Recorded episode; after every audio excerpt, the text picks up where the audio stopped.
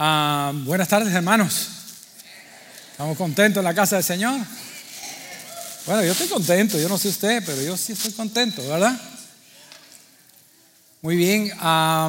bueno, eh, hoy nos disponemos, con la ayuda del Señor, de terminar el ciclo que llevamos de predicación en la iglesia. Eh, y hoy va a marcar el final de nuestra serie de Génesis, que es acerca del origen de nuestra historia, ¿verdad? Eh, en las últimas semanas hemos visto la vida de Abraham y nosotros nos vemos vinculados con él espiritualmente eh, porque su historia es nuestra historia, eh, su bendición es nuestra bendición, su fe es nuestra fe y su misión es nuestra misión. Amén. Pero también su prueba es nuestra prueba. Y eso vamos a ver hoy. Amén. Entonces, ¿qué le parece si nos ponemos de pie por reverencia a la palabra del Señor y buscamos en el libro de Génesis capítulo 22? Amén. Génesis capítulo 22.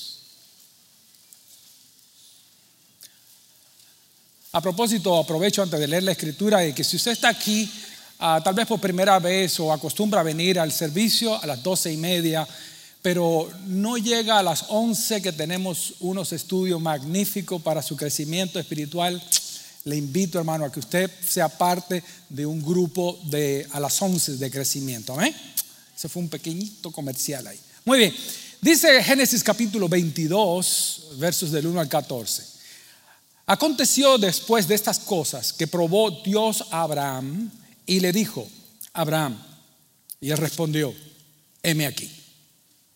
Y dijo, toma ahora tu hijo, tu único, Isaac, a quien amas, y vete a tierra de Moriah, y ofrécelo allí en holocausto sobre uno de los montes que yo te diré. Y Abraham se levantó muy de mañana y enalbardó su asno y tomó consigo dos siervos suyos y a Isaac su hijo y cortó leña para el holocausto y se levantó y fue al lugar que Dios le dijo. Al tercer día, y anoten esta frasecita, márquela con algo ahí porque vamos a, a ver esto después. Al tercer día alzó Abraham sus ojos y vio el lugar de lejos. Entonces dijo Abraham a su siervo, esperen aquí con el asno y yo y el muchacho iremos hasta allí y adoraremos y volveremos a vosotros.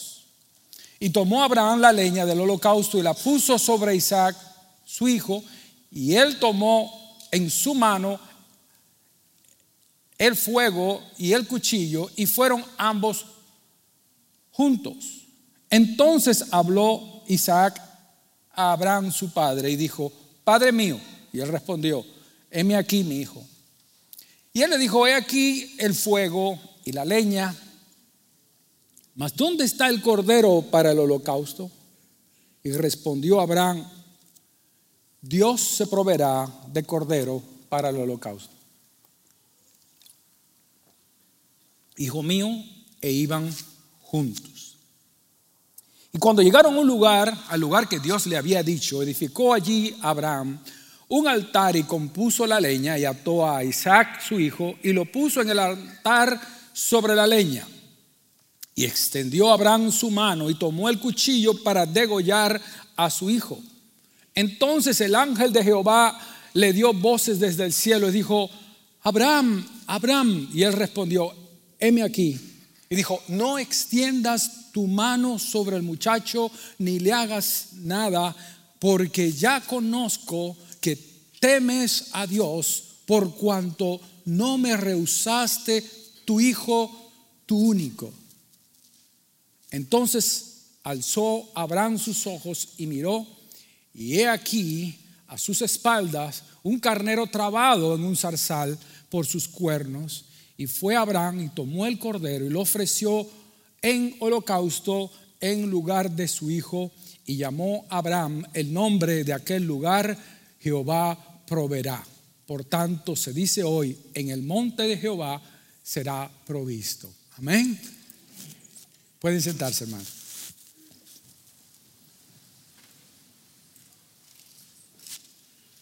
Vamos a orar, bendito Padre. Rogamos, Señor, de que en esta hora sea tu mano sobre mí. Que tú pongas el carbón encendido de tu altar en mis labios.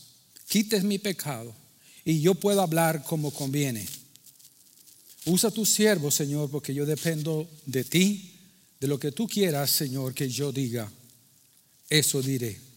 En el nombre de Jesús yo te pido que tú prepares los corazones que van a oír tu palabra en esta hora, para que toda la gloria sea para ti. En el nombre de Jesús. Amén.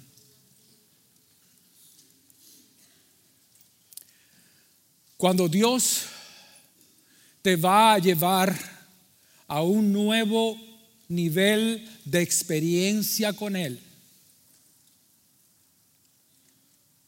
siempre viene acompañado de una prueba.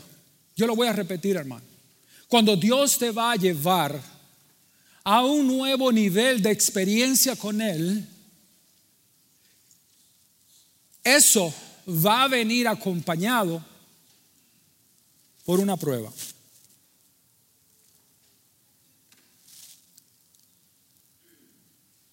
Ahora bien, la mala noticia es que es una prueba. No nos gustan las pruebas, ¿verdad? Pero la buena noticia es que Dios te está preparando para un nivel superior de fe. Y realmente tú puedes saber cuando Dios está listo para llevarte realmente a otro nivel, porque va a ser una prueba muy importante en tu vida, posiblemente como nunca la hayas tenido antes. La prueba más grande que tuvo Abraham fue esta. Este fue como el examen final en un curso. Y esto ocurrió en Génesis capítulo 22, cuando Dios le pidió a Abraham lo más preciado a su hijo Isaac. Y se le dice que ofrezca a Isaac, quien era la promesa.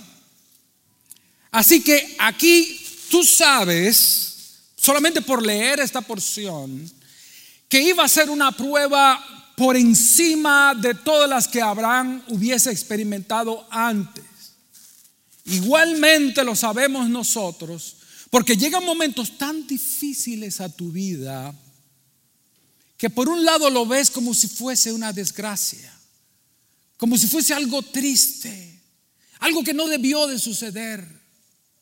Sin embargo, no nos estamos dando cuenta que hay una promoción detrás. Dios te va a promover a un nivel completamente superior al que tenías antes.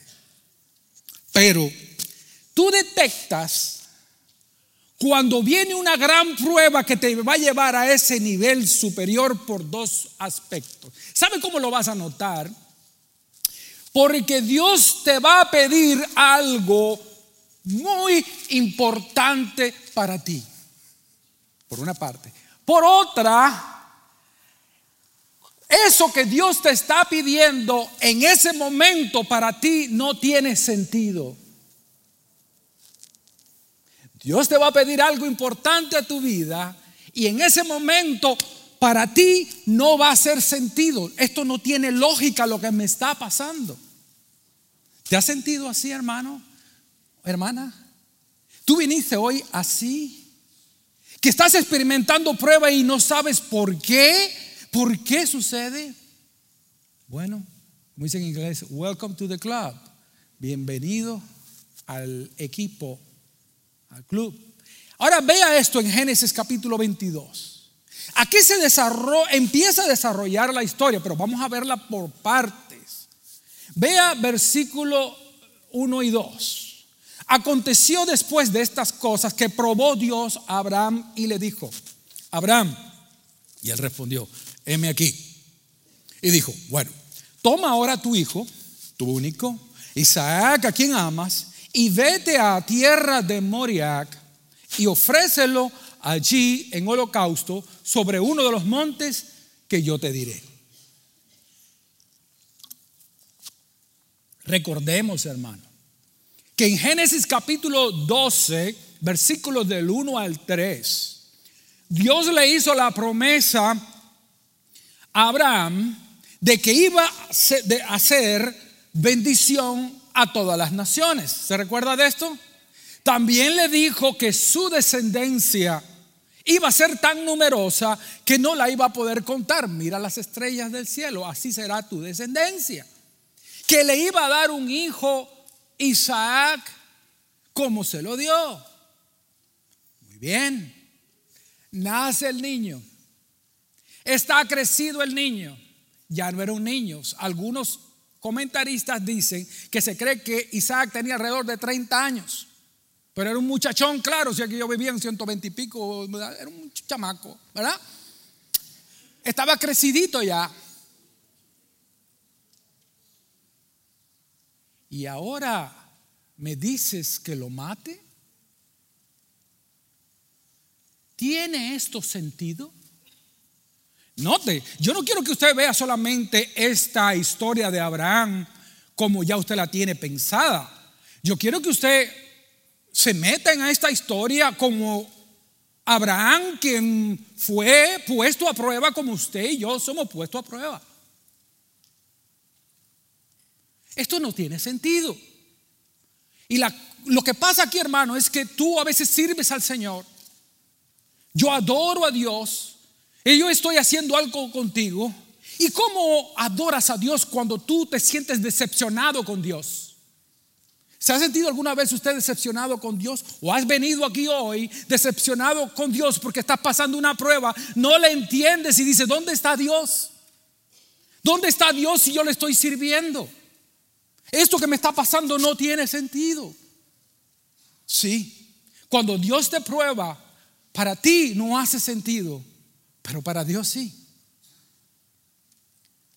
¿Cómo adoras a Dios cuando crees en tu mente de que Dios te ha fallado? No. A la luz de lo que tú me pides, a lo, que tú me instruyes, a lo que tú me llamas, es demasiado, Dios. ¿Por qué me pides algo tan profundo, tan cercano a mi corazón como mi único hijo? Esto no tiene sentido. Ahora hay otra cosa que debes de observar en esta historia, hermano. Dice aquí, levántate y ve a la montaña, al lugar que yo te mostraré. Fíjese bien en esta historia. Él tuvo que, Abraham tuvo que obedecer sin que Dios le diera todos los detalles. Y Dios le estaba diciendo en cierta manera, solo te daré más detalles hasta que te muevas. Nótese. Dios le dice, muévate, levántate y ve al lugar que yo te daré.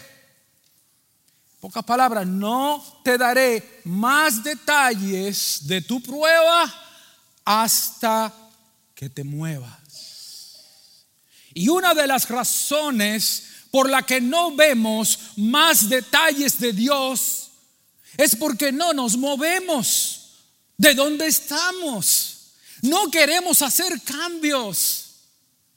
Y hermanos, la fe se mide por el movimiento. ¿Sabe cuál es el secreto del movimiento? ¿Sabe cuál es? Moverse. Ese es el secreto del movimiento, moverse. Y la fe se mide por el movimiento. Cada vez que usted ve hombres en la Biblia, con fe, eso implica que dan ciertos pasos. Nunca se quedan en el mismo lugar. Entonces, ¿qué dice la historia? Que Abraham se levantó.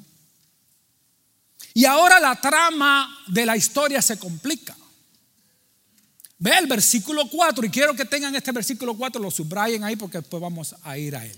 Al tercer día, verso 4 y 5, Abraham alzó sus ojos y vio de lejos, vio el lugar de lejos, Entonces dijo Abraham a sus siervos, esperad aquí con el asno y yo y el muchacho iremos hasta allí y adoraremos y volveremos a vosotros.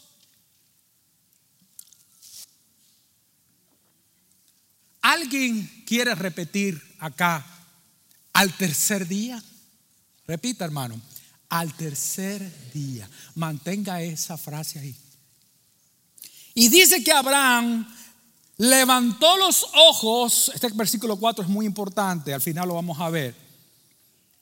Los ojos y vio el lugar de lejos. Tenga ese pensamiento ahí. Le dice a los sirvientes, quédense todos aquí yo y el muchacho iremos, adoraremos y volveremos a ustedes. un momento. Dios te acaba de decir que vas a matar al muchacho. Pero le dice a los sirvientes muchachones, quédense aquí. Isaac y yo iremos a adorar y cuando terminemos nuestro culto religioso, cuando se termine el culto en la iglesia, nosotros vamos a regresar el muchacho y yo Hey, escucha, Dios te dijo que lo mataras. Oye, oiga hermano, ¿cómo está hablando Abraham? Ustedes quédense aquí, yo subo, haré lo que Dios me dice que haga, y cuando termine el niño y yo, volveremos después. Abraham, pero es que Dios te dijo que lo mataras. ¿Qué quiere decir con que volveremos a verlos a los dos acá? Hermanos, cuando tu fe es probada, tú tienes que decir la verdad en medio de la contradicción de las circunstancias.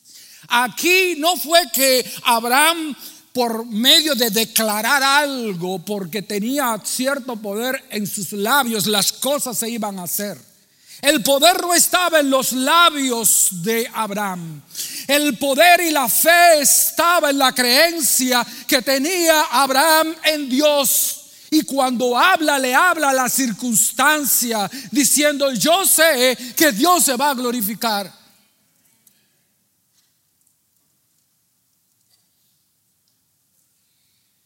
¿Por qué Abraham habló así? Hebreos capítulo 11 dice la razón de por qué fue que Abraham habló de esa manera. Vea, léalo conmigo. Dice el, eh, Hebreos capítulo 11, versos del 17 al 19.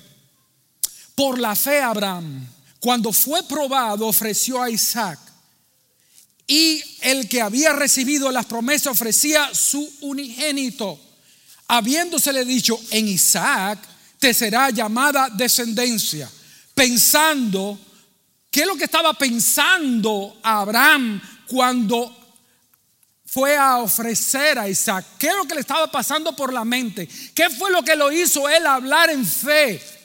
Pensando, verso 19, pensando el dominio de los pensamientos, tremendamente importante, hermano, para vivir una fe victoriosa.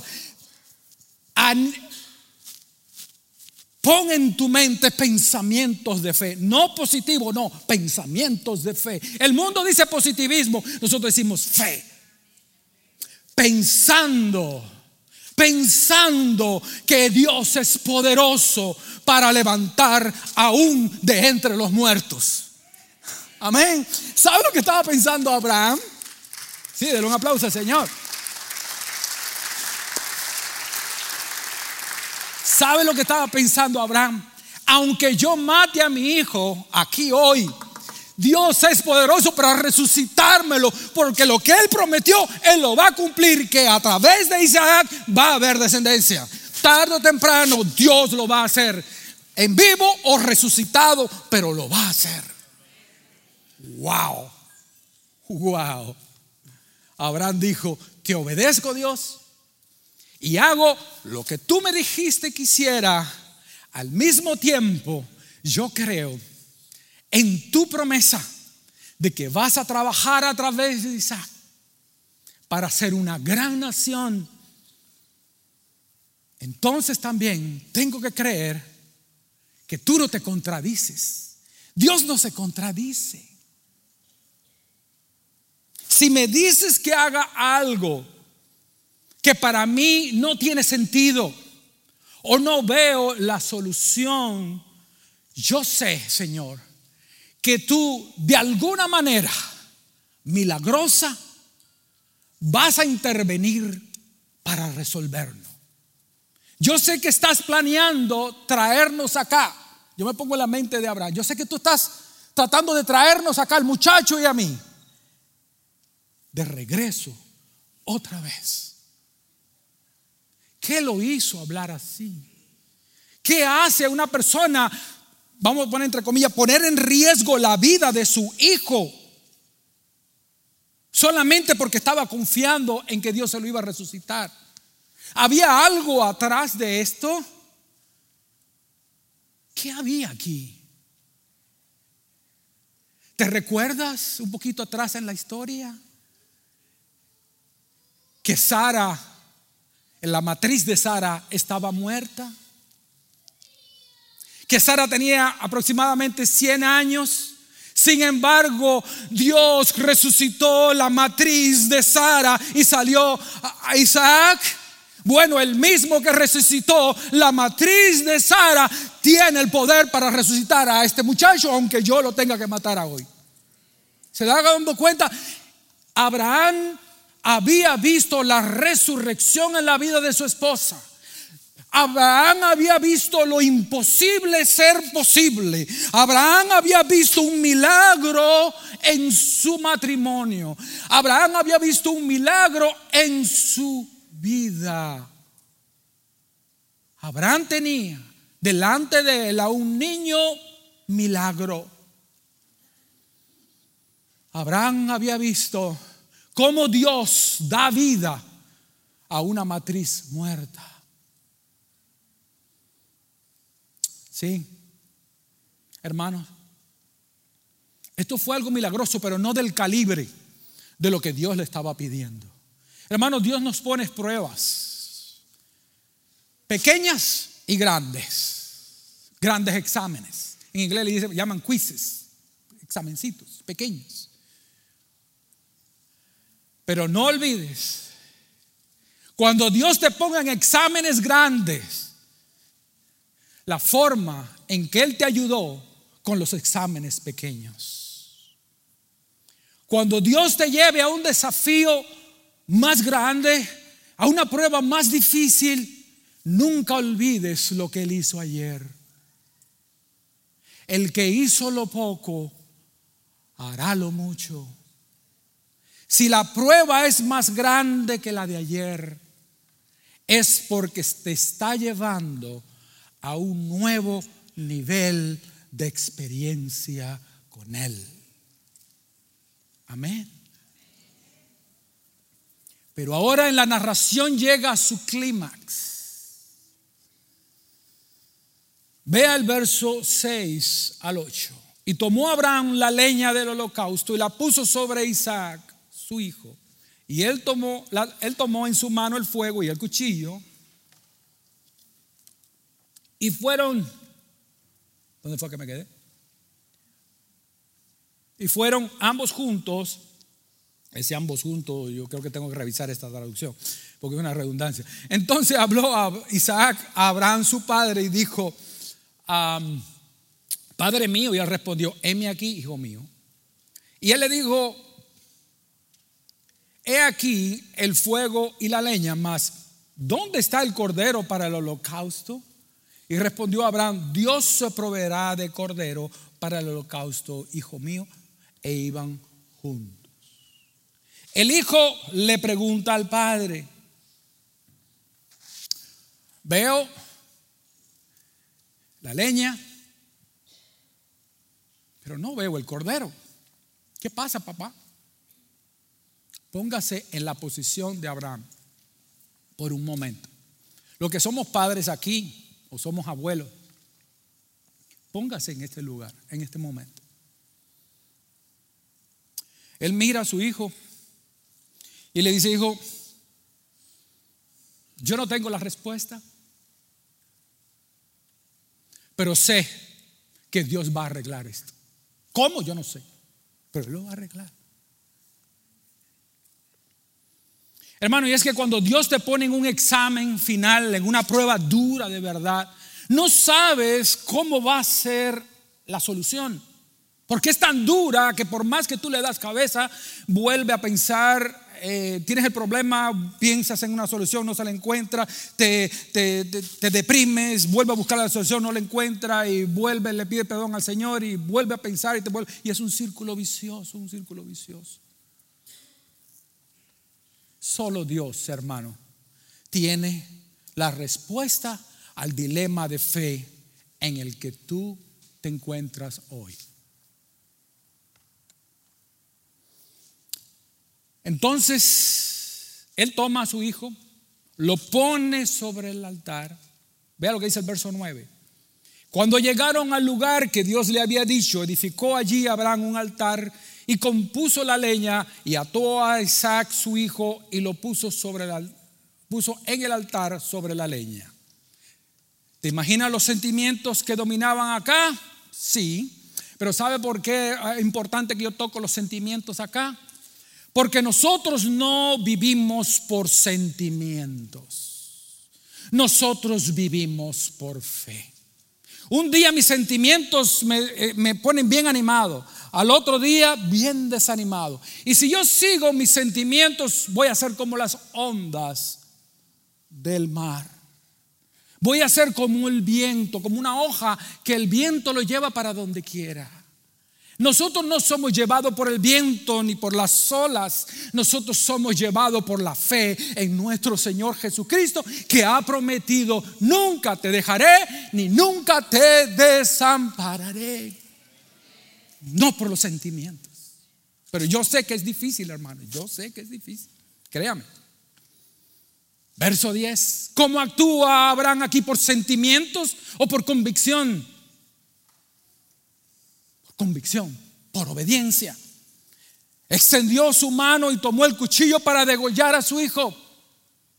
Y ahora en medio de esta crisis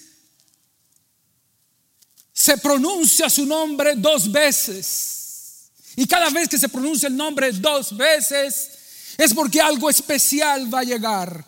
Entonces dice en el verso 11, entonces el ángel de Jehová. ¿Quién es el ángel de Jehová? ¿Quién es? Jesucristo.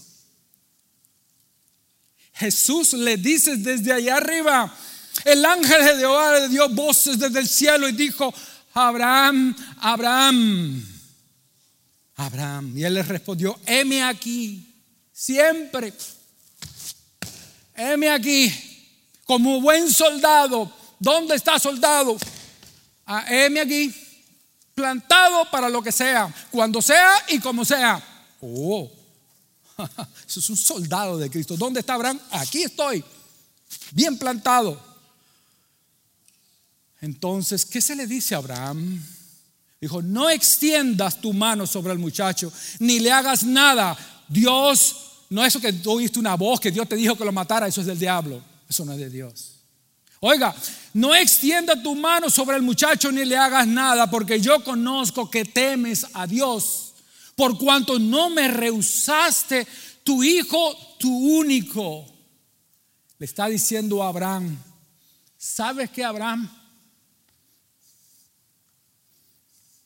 Me has demostrado, no solamente con palabras, que me amas me lo has demostrado con hechos. ¿Sabe por qué, hermano? Porque el amor no consiste en un poema. El amor no consiste en palabras lindas. El amor tiene que ver con la obediencia y con el sacrificio. En la medida que usted y yo nos sacrifiquemos por agradar a Dios, es la manera en que nosotros le demostramos que lo amamos. El que ama, el que me ama, guardará mis mandamientos. El que no me ama es un desobediente y no me ama. Entonces, la pregunta aquí es, que fue la misma pregunta que se le hizo a Pedro. ¿Me amas más que a estos? La pregunta aquí y la prueba era esta. Abraham, Abraham, el amor que tú me tienes, escuche bien, es más grande que el amor que tú le tienes a tu único hijo? Ese es el reto, hermano. Esa es la prueba. Muchas veces Dios nos pone en prueba, pero es para ver si nosotros estamos amando más la provisión que al Dios que provee. ¿Tú amas más a Dios por ser quien es que por lo que te da? ¿Amas a Dios por interés? ¿O lo amas porque lo amas? Esa es la pregunta. Y no nos damos cuenta. Cuando estamos en la prueba no entendemos por qué Dios no quita esto, no quita lo otro. Y a ver si yo te quito esto, si tú me sigues amando. Vamos a ver si yo te pongo esto, a ver si tú sigues glorificando mi nombre. Vamos a ver si aquello que tú amas, yo te lo quito, a ver si sigues alabándome. ¿Por qué te abates, oh alma mía? ¿Y por qué te turba dentro de mí? Confía en Dios, porque aún, aún he de alabarle, salvación mía y Dios mío. Aún, aún, aún así. Respondemos así en las pruebas. La pregunta que te hago aquí, hermano, es, ¿cuál es tu Isaac? Te la vuelvo a repetir. ¿Cuál es tu Isaac? ¿Qué es eso que no le quieres dar a Dios? ¿En qué, en qué o en quién estás tan apegado que lo amas más que a Dios? Ponte a pensar. ¿Hay algo o alguien que tú estás amando más que a Dios? Hermanos, Abraham aprobó el examen. Abraham pasó la prueba. Y te voy a decir algo, mi querido hermano. Dios siempre, pero siempre, pero siempre bendice al que pasa la prueba con fe y con obediencia. Ve lo que dice el verso 3. Entonces Abraham alzó sus ojos y aquí a sus espaldas un carnero trabado en un zarzal por sus cuernos. Y fue Abraham y tomó al carnero y lo ofreció en holocausto en lugar de su hijo. Y llamó Abraham el nombre de aquel lugar Jehová proveerá. Por tanto, se dice hoy, en el monte de Jehová será provisto. Uno de los grandes nombres de Dios es Jehová Jireh. La palabra traducida aquí es Jehová proveerá. Y fíjense, hermano, que la palabra está puesta, el verbo está puesto aquí en futuro. ¿Por qué razón? Porque esta palabra en hebreo tiene la idea de ver con anticipación lo que va a suceder después. Esa es la idea que hay acá. Jehová mira antes de que las cosas sucedan y sabe lo que va a suceder. Por eso es Dios, ¿verdad? De modo que mientras Abraham Escuche esto, hermano. Mire, este es un detalle muy importante. Mientras Abraham estaba subiendo por un lado de la montaña para ofrecer un sacrificio, por el otro lado estaba subiendo, ¿qué? El cordero que Dios iba a proveer. Pero Abraham no lo sabía. Dios prevé antes de proveer. Dios prevé, es decir, ve antes, antes de proveer. Así que cuando Dios provee, sorprendido eres tú, mi hermano. Porque ya Dios había visto la bendición antes de que viniera inclusive la prueba. De modo, hermano, que cualquier prueba que tú estés enfrentando hoy, hay un cordero atado en un zarzal como respuesta a tu prueba. Dios mantiene el silencio. Porque estás en la prueba y estás afligido o afligida. Y no ves lo que va a suceder, ni cuál es la solución. Pero ya Dios tiene la solución atada a un lado, solamente, solamente esperando por ti y por mí cómo vamos a reaccionar. Pero no vas a ver la respuesta, la provisión hasta que te muevas. No vas a ver la respuesta a tu prueba hasta que le des a Dios lo que Él te está pidiendo. Lo que Él te está pidiendo que hagas. La pregunta aquí, ¿has terminado lo que Dios te dijo que hiciera o sigues de desobediente? Si te toma 50 años en ser obediente, Dios se tardará 50 años en responderte. Así. No veo muchos aplausos ni muchos amén.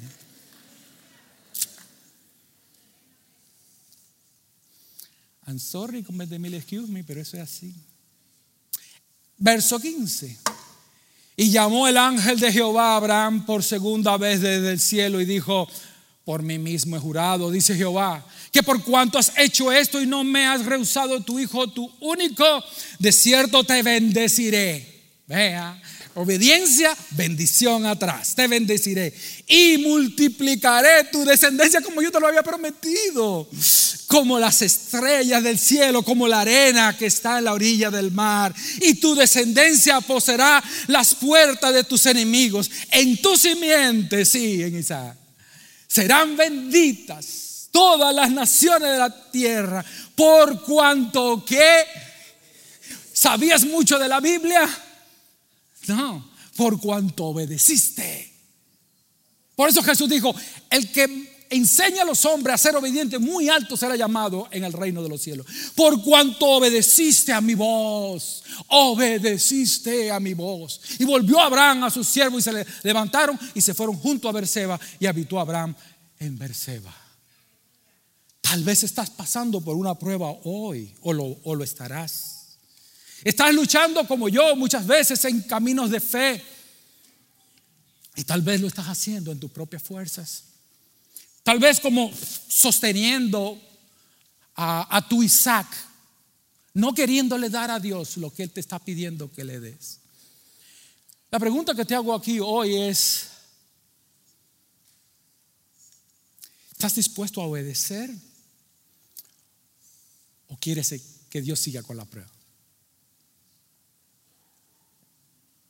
Y tal vez tú dices, ¿cómo lo hago, pastor?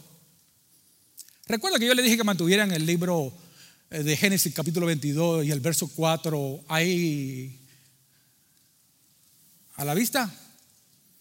Note algo, hermano. Al tercer día, voy a repetir el verso 4.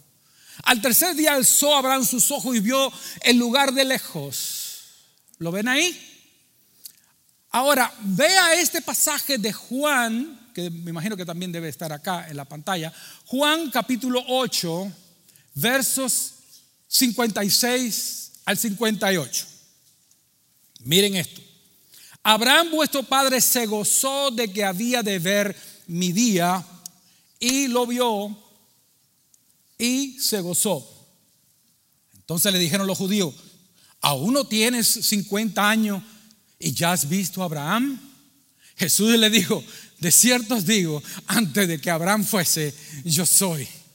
¿Quién fue el que lo llamó y le dijo, Abraham, Abraham? No fue el ángel de Jehová. Y el ángel de Jehová no es Jesús. Ve algo más interesante en Génesis 22, en el verso 4. Dice que Abraham iba al monte Moriah y dice que miró el lugar de lejos. ¿En qué día fue que Dios, el que Abraham vio? No fue el tercer día, ¿cierto? Déjame decirte algo, hermano, un pequeño secreto. El monte Moriah se encuentra a unos 100 metros, tal vez menos, del monte Calvario. Son apenas unos pocos metros que separan al lugar, y a lo mejor se pone aquí la, foto del el lugar donde estaba uno y donde estaba el otro. Un lugar muy, pero muy cercano. ¿Lo ven allí? El monte Moriac y el Gólgota allí. Ahí se ve como fueran muy, muy lejos, pero están bien cerquitas. Jesús dice que Abraham vio su día y dice que se sonrió. ¿Sabe lo que estaba pasando en, en, ahí en Génesis capítulo 2? Que mientras Abraham caminaba hacia el monte Moriac, a sacrificar su hijo, estaba viendo el monte Calvario. Y no solamente vio el monte, sino vio a Jesús, vio el día en que un día Dios sacrificaría a su propio hijo para la salvación de toda la humanidad. Estaba viendo allí de lejos al Cordero de Dios que un día iba a ser que sacrificado por cada uno de nosotros. Por eso dice que Abraham vio mi día y se sonrió, se gozó de que algún día, algún día, por muchos miles de años después, iba a venir el Cordero de Dios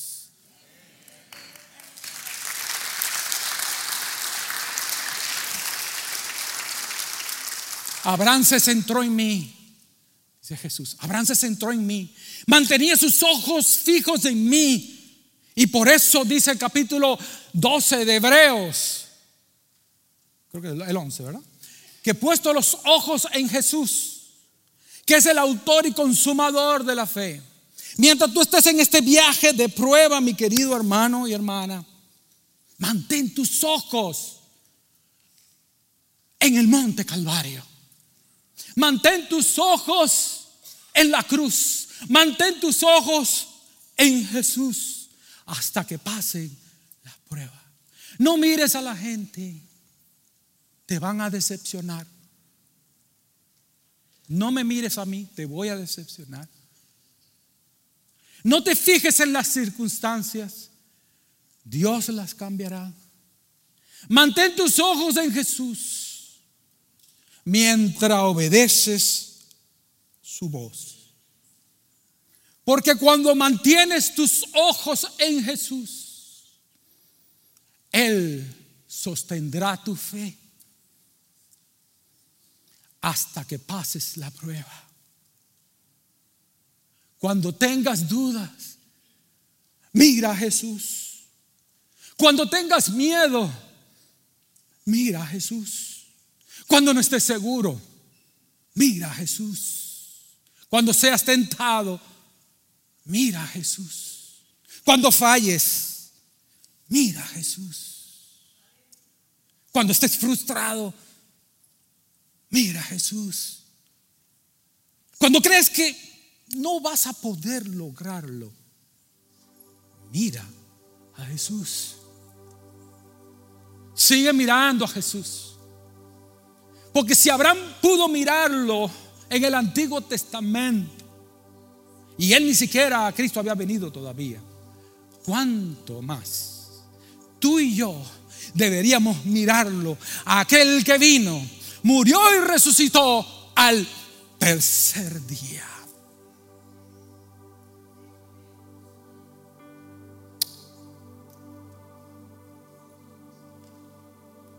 ¿Estás dispuesto a entregar a tu Isaac?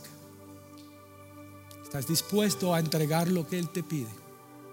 ¿Estás dispuesto a ser obediente? Si lo haces, la palabra de Dios te promete de que serás bendecido. Serás bendecido.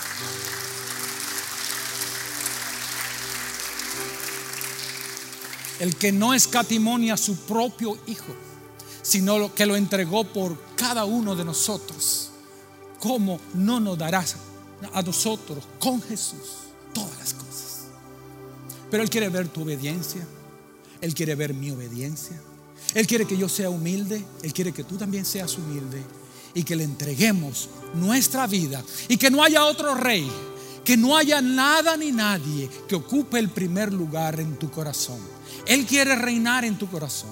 Él quiere ser tu prioridad. Él quiere ser por quien te levantas. Él quiere ser por quien te acuesta. Él tiene que ser la motivación de tu vida. ¿Quieres entregar a Isaac? Vamos a orar. Se pueden poner de pie, hermanos.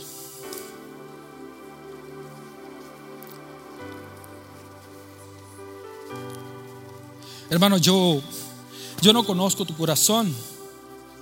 Y ciertamente, a veces creo que conozco el mío, pero dice la palabra que el Señor, del Señor que nuestro corazón aún nos engaña.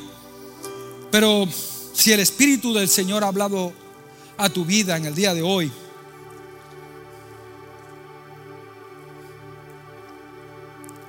y tú verdaderamente quieres entregar tu Isaac, no me tienes que decir cuál, hermano. Eso es algo entre tú y Dios. ¿Qué te parece si pasas aquí al frente y oramos por ti? ¿Te parece? Páganse aquí al frente, hermano. Con confianza.